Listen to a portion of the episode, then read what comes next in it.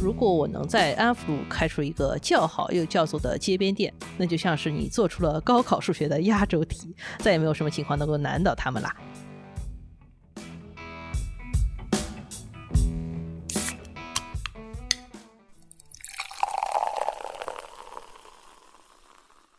这里是商业就是这样。大家好，我是肖文杰。我是徐冰心。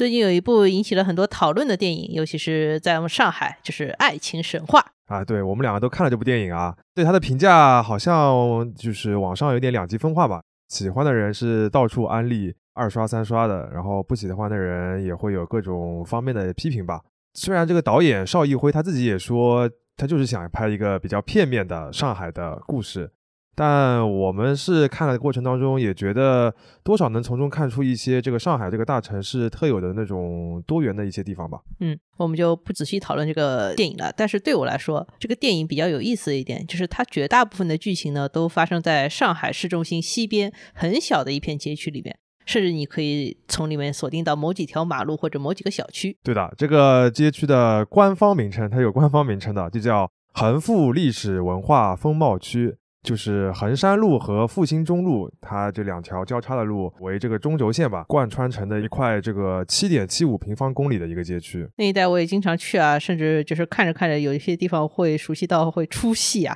比如说老白去买东西的那个街边的食品店，它其实就开在延庆路上面。我经常去它旁边的那个咖啡馆和对面的那个饺子店。啊，岳老师，你开始凡尔赛了起来。不过这块区域过去一段时间确实挺有名的。有名的意思是，它不单就是在上海市内有影响力，名声已经扩展到上海以外了嘛。最明显的一个特点就是有很多有特色的一些店铺、一些品牌开在了这个街区，然后有很多的人来打卡拍照。这个其中最有名的一条路可能就是安福路了。这条路呢，其实不是很长，不足一公里，而且是一个单行道。但是呢，开了许许多多非常 fancy 的那种新的店铺。对，fancy。对，比如说做美妆集合店那个画眉，然后包括咖啡品牌三顿半在上海的第一个线下店。还有一些包括说卖二手书和二手服装的多抓鱼店也开在那里，等等等等。反正每到周末，甚至不是周末，这个街上都会有很多很多人，然后这条小路就特别的热闹。我看有人把那个安福路那一带比作这个三次元的小红书，还是比较贴切的。哎，对，去年呢，我因为某些原因啊，跑了很多次安福路这一带，发现这个地方呢，其实是一块非常丰富、非常立体，也有很多话题可以讨论的街区。它呢，当然也跟所谓的新消费的概念结合得非常紧密。这个我们觉得待会也可以讨论。就是我们今天主要想分析一下安福路的这个热闹，看一下商业品牌、物业方、政府部门和消费者是如何参与到这种热闹里面的。呃，这几方之间呢，又有什么样的互动关系？不过在正式的开聊之前，我们还要跟大家宣布一个好消息。什么好消息？好消息，好消息，就是我们要搞第一次抽奖活动。就是我们节目马上也到一周年了嘛，也有很多听友朋友们这一年来对我们很大的支持，所以我们就想朴素的感谢一下大家，就搞一个抽奖，鼓掌鼓掌鼓掌啊，鼓掌！我们会送出五份全年度的第一财经杂志的订阅卡，外加一份我们年度的公司研报的合集，名字叫《公司的秘密》。参与的方式也很简单，就是在这期节目的各个平台里边回复留言。如果你用的客户端不方便留言的话，也可以在我们的极客的账号，名字就叫商业就是这样，一条抽奖的推送下面留言，随便说什么啊，反正我们也会随便抽出五位来，就是一个很随便的过程。对，但这个奖我感觉还是比较丰厚的，还不错。嗯，当然相信这个时候听众朋友们已经开始去留言了，那我们就趁大家不备，直接进入今天的节目吧。首先啊，就是刚才我们对安福乐的介绍还是比较简单的。而且没有实地去过的朋友的话，也未必有明确的概念。要不约老师还是详细的介绍一下安福路到底是一个什么样的地方，然后它现在已经火到什么样的程度了？嗯，我们今天虽然说是讨论安福路为主啊，但是要讨论其实是一块地方，它是安福路、武康路、乌鲁木齐中路和淮海中路这四条马路围成的一块区域。这个区域呢，在上海市徐汇区的北部，是原来法租界的核心地带。最早这里建了一些大的所谓花园洋房，后来也有很多西式的公寓楼。我还特意去拉了一下历史建筑保护名录，然后发现整个区域里面有据可查的历史建筑群落呢，超过了九十处。首先算了一下，它的平均年龄有八十八点五岁，这个堪比这个最长寿的一些国家的预期寿命。有这么老吗？当然了，最近两三年的话，这块原来是以老房子闻名的区域呢，就开出了我们前面说的很多新的店铺。这个里面很多是所谓新消费品牌开出来的店，当然还有一些时髦的那种西式的餐厅啦，或者一些新的业态。嗯，最新一个开业在附近开业的店呢，是香氛品牌关下的上海旗舰店，就包了一整栋老洋楼，非常漂亮，对吧？这些品牌呢，很多是所谓线上起家的店，但是他们在线下的这些店里面的设计啊、营销花头都非常足。他们呢也没有说特意去选择去传统的购物中心里面，而是跑来安福路这种地方开手店。所以就可想而知嘛，就是安福路这一下子火起来了，对吧？嗯，火的程度呢，我们也专门拉了个数据啊，就是在二零二一年十一月底的时候，看了一下小红书上面的笔记的规模。当时小红书上面提到安福路的笔记有超过四万条，这个笔记量是什么程度呢？就是跟上海最著名的老牌商业街南京东路的笔记量是差不多的。其实啊，在这个之前，在社交网络上更早出名的还有一条路，就是紧邻安福路的武康路。武康路就厉害了，他在小红书上的笔记超过了八万条，而且如果按照笔记规模按年增长的情况来看，我们能看得出来，安福路和武康路他们走红的那种节奏啊，非常一致。没错啊，就其实如果我们把时间拉长一点的话，就会发现。那些商业品牌其实，在大约二十年前就开始入侵，或者说是关注到这一带区域了。嗯嗯，早期比较重要的一个事情，就是一家香港的公司在二零零五年开发了就是武康路上的一块小物业嘛，引入了一些西餐厅啊、咖啡馆啊、画廊啊、珠宝店啊这样的一些业态。这个事情呢本身没有特别重要，但是里面有一个很有意思的事情，就是这次物业开发呢吸引来了一个法国人。这个法国人后来在武康路上面开了好几个店。最有名的就是一个叫 Farin 的面包坊啊，这可是太有名了。原先是因为他那边的这个面包很贵，然后然后大家觉得很好吃，都要排队买。但后来出名是因为有这个员工举报他用了这个过期的面粉，然后引起了很多食品安全上面的这个问题。后来这个老板还跑回法国去了，对吧？一度闹得还蛮沸沸扬扬的。但是呢，总之在武康路的这一波带动之下，这整个街区就已经开始被各个品牌重视起来了。但那个时候的安福路呢，其实商业化程度还不是很高，只不过是围绕着话剧艺术中心开始有一些餐馆啊，或者咖啡馆和面包店。对，那个时候我对安福路的印象就是那个话剧艺术中心。嗯，但是其实有两个品牌已经非常喜欢这一带了，然后也给整条路的零售打下了一个基础的氛围。一个是餐饮品牌 g s w o g s 在安福路中段其实有一整栋楼的物业啊，它这个物业里面放了三家不同品牌的店。另外一个呢，就是服装品牌素然。素然的门店呢，最早是开在那种老的百货商场和购物中心里面的。但是它后来发展出来几条副线啊，像安高若、Clickly、In the Park 或者 Extra One 这些副牌呢，他们也会把门店开到我们前面说的安福路或者武康路这一带。素然的创始人王一阳对这个事情有一个非常有意思的说法，他说：“觉得年轻人其实天然会排斥那些太连锁化的东西，所以呢，品牌其实可以在前端做一些不同样子的东西，作为触点去打一些细分市场，然后呢，把大的公司体系隐藏在后面，这样可能比较好。”这个说法我感觉还是有点洞察的。就比如说，你像喜茶这样的一个连锁的品牌，其实也会做各种各样的概念店，对吧？当然，我们讲的都是稍微早一点的事情了。到了二零一九年以后呢，这一轮去安福路上开店的品牌情况就很不一样了。首先呢，很多店我们前面也说的是原来只做线上的品牌开出来的，他们也要去线下寻找新的消费者触点，因为消费者做一个决策的过程可能非常长。你在淘宝上看看详情页，再去看看小红书，然后再去线下试一试，最后消费者到底是在哪一步被转化的，谁也说不清楚。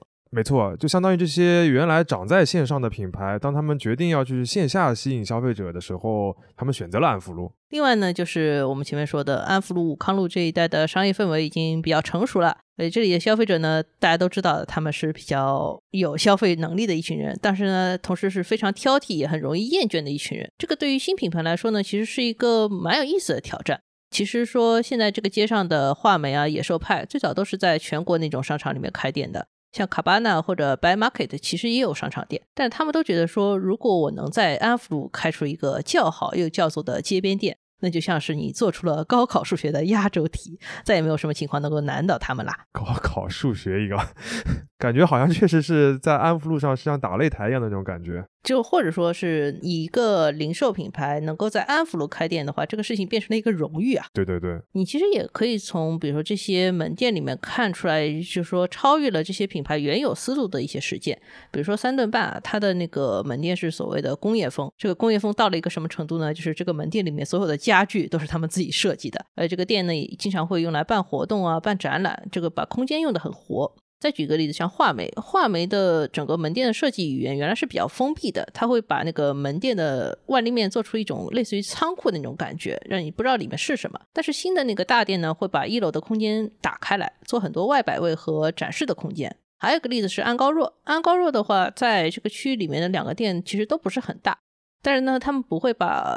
这个销售就局限在店里面，而是会利用街区啊，搞一些夜跑或者骑行之类的活动。相当于等于有很多主业以外的一些看点或者一些创新的点在安福了这个地方，而且都能够让消费者比较好的认识这个新的品牌，觉得说这个品牌比我印象中的好像要更加厉害，是这种感觉吧？对的，这些店呢，首先就是不折不扣都是用来打广告或者做概念那种品牌店，而不是特别讲究所谓流水啊、品效的那种一般的门店。如果说你这个店卖得很好，那是一个连带的效应嘛。其次就是说，过去的品牌店很多时候是为了展示我是谁来做的，就是一定要把品牌的形象展示的非常全面和到位。但是呢，现在品牌往往有一些更高的追求嘛，就是要展现我还能做什么。嗯，这个挺重要的。当然，我们前面也提到了，就是这些品牌很多都是新的所谓线上的品牌，很多也拿过融资。做品牌店和做概念，很多时候也是为了向所谓投资人或者说竞争对手展现自己的实力。而且这个店都是在一个区域里面，所谓短兵相接嘛。这些品牌其实对于自己的邻居，包括竞争对手的动向都非常非常了解。我们在写安福路的时候，采访过一个香氛品牌叫 Hand Hand Hand，这个公司的创始人就对关夏和 Documents 的开店情况非常的关注。尤其是关夏，因为这两个品牌的店离得不远，而且离安福路都有点距离。他也说，就是说希望大家去逛完安福路、逛完画眉以后，能在去关夏的路上顺便也逛逛他们的店，因为整个市场如果发展起来了，对于整个区域里面的每一个品牌都是有好处的。刚刚他那个说法真的是有点短兵相接那种感觉了啊。不过总结来说的话，就是安福路这一带过去是一个以老的房子闻名的，然后以居住需求为主的一个老街区嘛。但现在的话，它已经逐渐的被一些新的消费品牌改造的，怎么说旧中带潮吧。然后有了一个很强的，然后也挺吸引人的一个商业的氛围，而且在某种程度上，它有了能够和传统的商业街区匹敌的一个话语权了。刚才岳老师其实主要是给我们介绍了一下安福路这个火起来的一些背景的因素嘛。那接下来要不我们具体深入一点，看看在安福路这样一个斗兽场或者说是一个擂台上面开店，到底要面临怎么样的一些商业的竞争？我自己是观察到一个蛮有意思的现象，就是其实我们前面提到那些话题性很高的一些新店，基本上都是很紧密的开在安福路的一小段。就是它紧靠武康路的那一段里边，也是租金很高的一个地方，这是为什么呢？这个话说起来就比较长啊，我先举一个关键词，叫破墙开店整治。这个是二零一六年夏天开始波及到整个上海的一轮城市整治，尤其是历史建筑比较多的那些风貌保护区里面，特别讲究这个事情。当时很多沿街的商户都因为合规的问题，被要求恢复到原始风貌，也就是原来你是破墙开出来的一个店面，你要把这个店面封回去，变成原来的那个墙面的状态。我还记得我去采访 Hand Hand Hand，也就是前面说那个香氛品牌的时候，是去到他们的工作室的。那个工作室就是开在一个理论上是沿街的洋楼里面，但是他们沿街没有开门，只有一个面对街面的橱窗。据说就是因为他们原来的那个租户被风貌整治的结果。这个整治呢，一方面确实改变了街道的风貌，对吧？让它回到了原来的样子。当然，另一方面也会使那种可以出租的街铺大量的减少。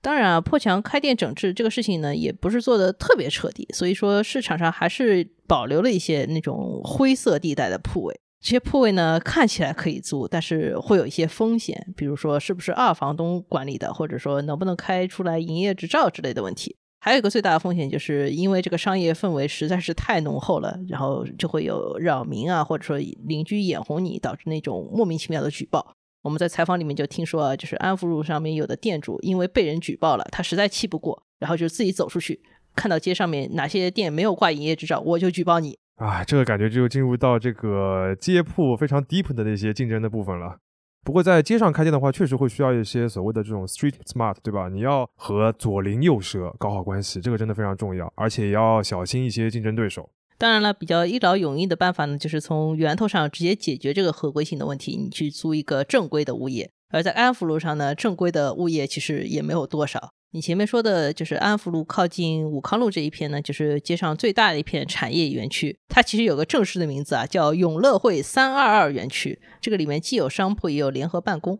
啊，所以这大家都挤到那一小段里面去开店。对我还是简单说一下永乐汇三二二这个产业园区啊，这个还蛮有意思的，它的历史比较复杂。它在解放后呢，当过一段时间的领事馆，后来呢，长期就租给一家叫做永乐股份的电影发行公司。然后这个电影发行公司在里面做过一个电影院，叫永乐宫。这里一度是上海滩上面技术非常先进的那种电影院啊。当然后来他的生意呢就被那种专业的连锁电影院抢掉了。呃，永乐股份也给他尝试过很多新的方向，包括说做一些先锋的小剧场，或者做一些主题餐厅。据说一度还做过什么歌舞厅，大上海歌舞厅吗？啊，不是大上海啊，对，但是据说是歌舞厅。目前整个园区的中心位置还有一栋历史保护建筑，这个底楼开了一个电影主题的书店，这个就是永乐自己在做的。我们稿子里面有个采访对象说，其实整个街上的咖啡馆都挤满了，这个书店的咖啡馆永远都是有位子的。啊，我知道那个店，我也进去坐过，确实是能够坐下来。简单来说，就是像永乐这样的单位啊，其实不太知道怎么搞电影之外的经营，更不用说说怎么把手上这些处于优质位置的物业资源盘活了。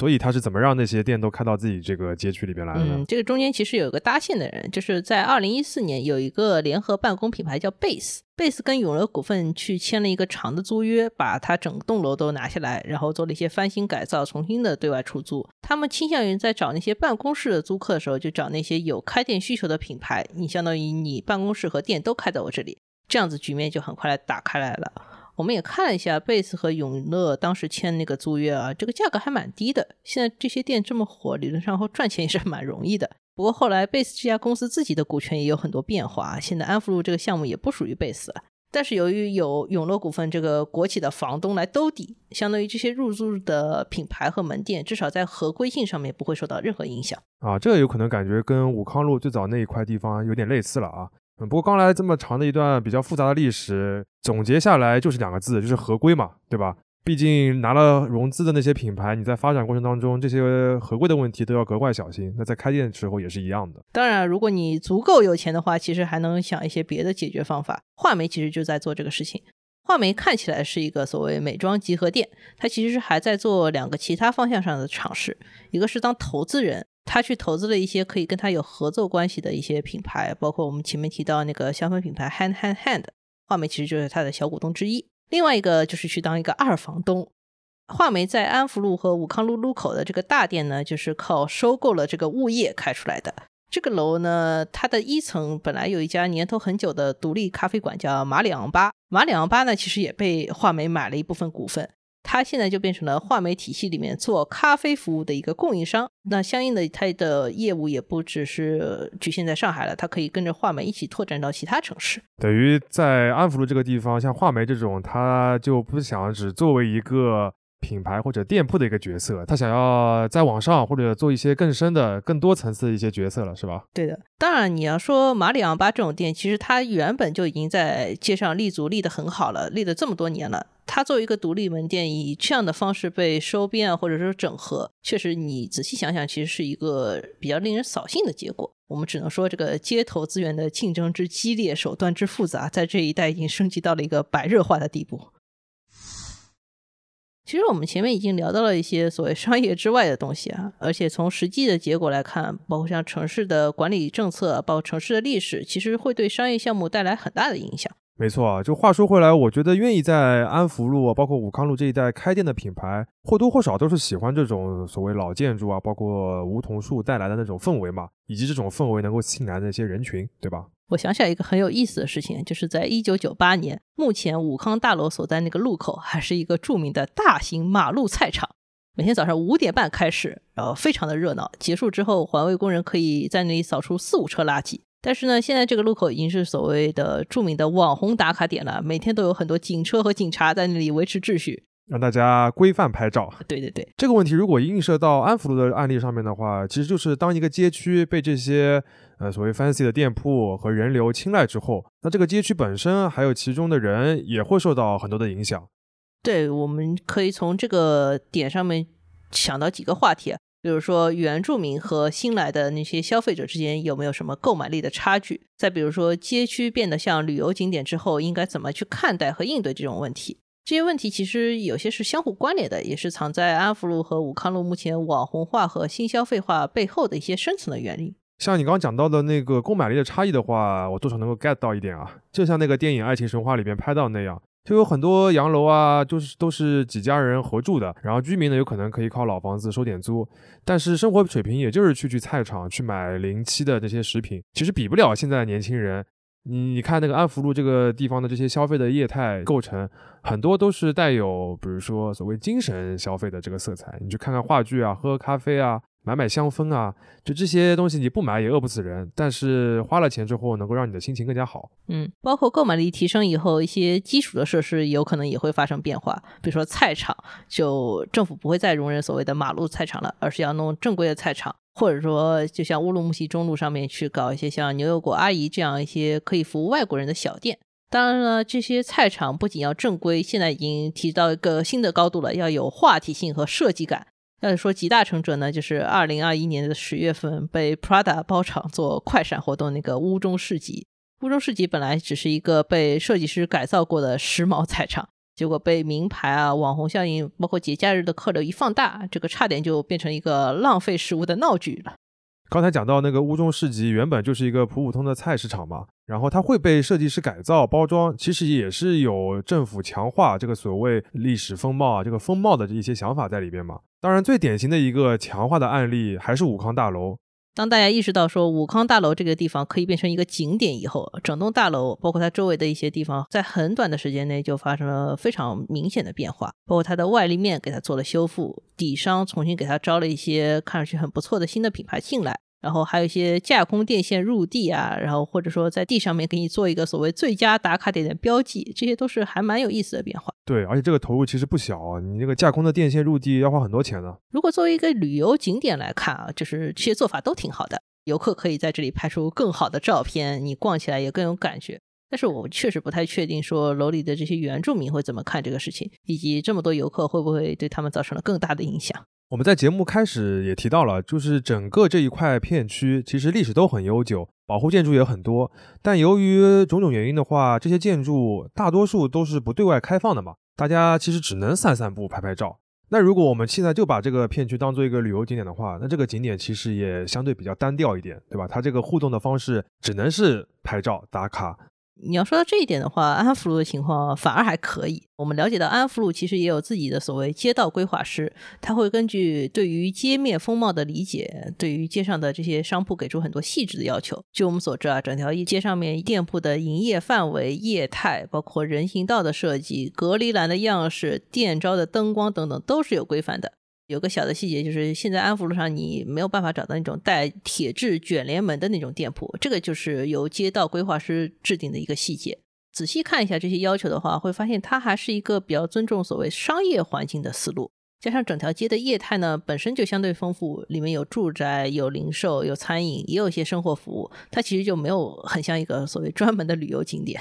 没错，就我们在旅游景点里边，不是经常也会看到那种商业街嘛？就只不过大多数都是。像那个义乌小商品市场的一个小型的复制粘贴，对吧？你像上海，其实也有很多地方，像豫园啊，包括田子坊啊，最后也没有逃过那种状态。从这个角度来看的话，安福路的这些细节的这些设计，包括是店铺的要求的话，多少还是能够营造出一个比较好的商业的或者说那个互动的一个氛围吧。嗯，至少它看起来有一些独立思考的一个能力。包括说，二零二一年九月，安福路武康路这个街区也确实成功申请到了上海市级旅游休闲街区。那么从武康大楼这个稳定的打卡客流来说呢，我觉得旅游景点这个定位呢，算是初步立起来了。但是如何让旅游的生意覆盖到整个街区，或者说实现所谓真正的休闲，还是有很多挑战的。顺着刚才讲的那个话题啊，我们在最后简单的讨论一个点，就是所谓的网红。这里的网红其实是个名词，就是那种带着专业的设备，然后厉害点还有一个整个团队，对吧？然后专门靠在社交网络上面发图啊、接一些广告的单为生的一些博主们。我相信有很多人如果不太喜欢安福路、武康路那一带的话，有一个比较重要的原因就是那边的网红太多，对吧？考虑到网红现在基本上也可以算作一个工作啊，就是从工作的角度，我很能理解他们为什么经常去安福路。像我们前面说的，安福路西侧这一带店很密集，花花绿绿的概念有很多。而且还有很多历史建筑，首先就容易出片，其次很容易出内容。出片，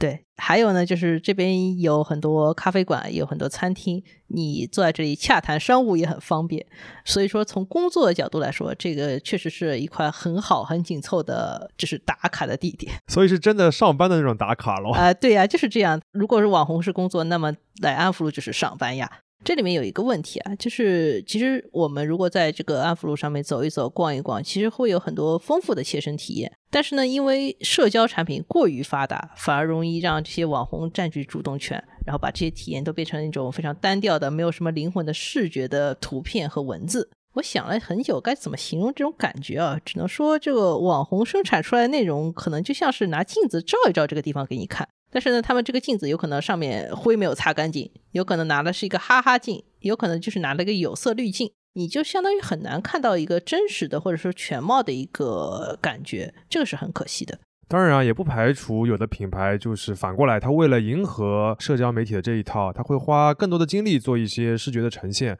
包括一些很直接的网络推广嘛。那这样的话，有可能也会进入一种不太好的循环。这一点其实我们从大众点评的那个评分和内容区里边也已经能感受到一点迹象了。所以啊，就说抖音或者小红书或者大众点评上面的内容，可能会让一些没有来过安福路的人记住这个地方。等到他们来到上海的时候，会把它当做旅游景点逛一逛。我们觉得这也无可厚非。但是对于更多不来这里的人的话，安福路在他心里面，如果只看这些内容的话，就永远是一种刻板印象。假如说安福路本身没有这么好，它经不起这些网红效应的诱惑的话，它有可能最后就真的衰落成徒有其表的一条空心的街道。对，那其实除了安福路以外，市面上还是有越来越多思路比较类似，或者说逻辑比较类似的一些街区，包括一些小型的一些商业的综合体在冒出来嘛。比如说像上海的愚园路啊、上升新所啊、线索啊，然后包括杭州有天目里啊、北京有机电院啊等等的，这些都是现在还挺有名的一些地方。他们如今这个快速走红的这个情况，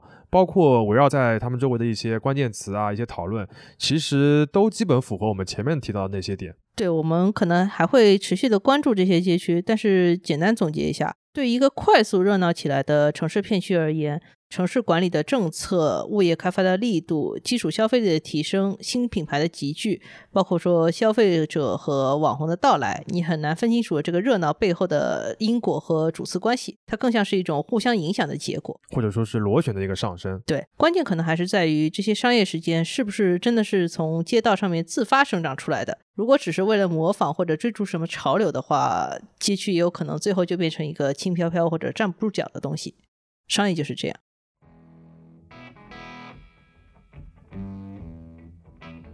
感谢收听这一期的《商业就是这样》。你可以在苹果播客、小宇宙、喜马拉雅、网易云音乐、QQ 音乐、荔枝等平台收听我们的节目。微信公众号“第一财经 eMagazine” 也会推送每期节目的内容。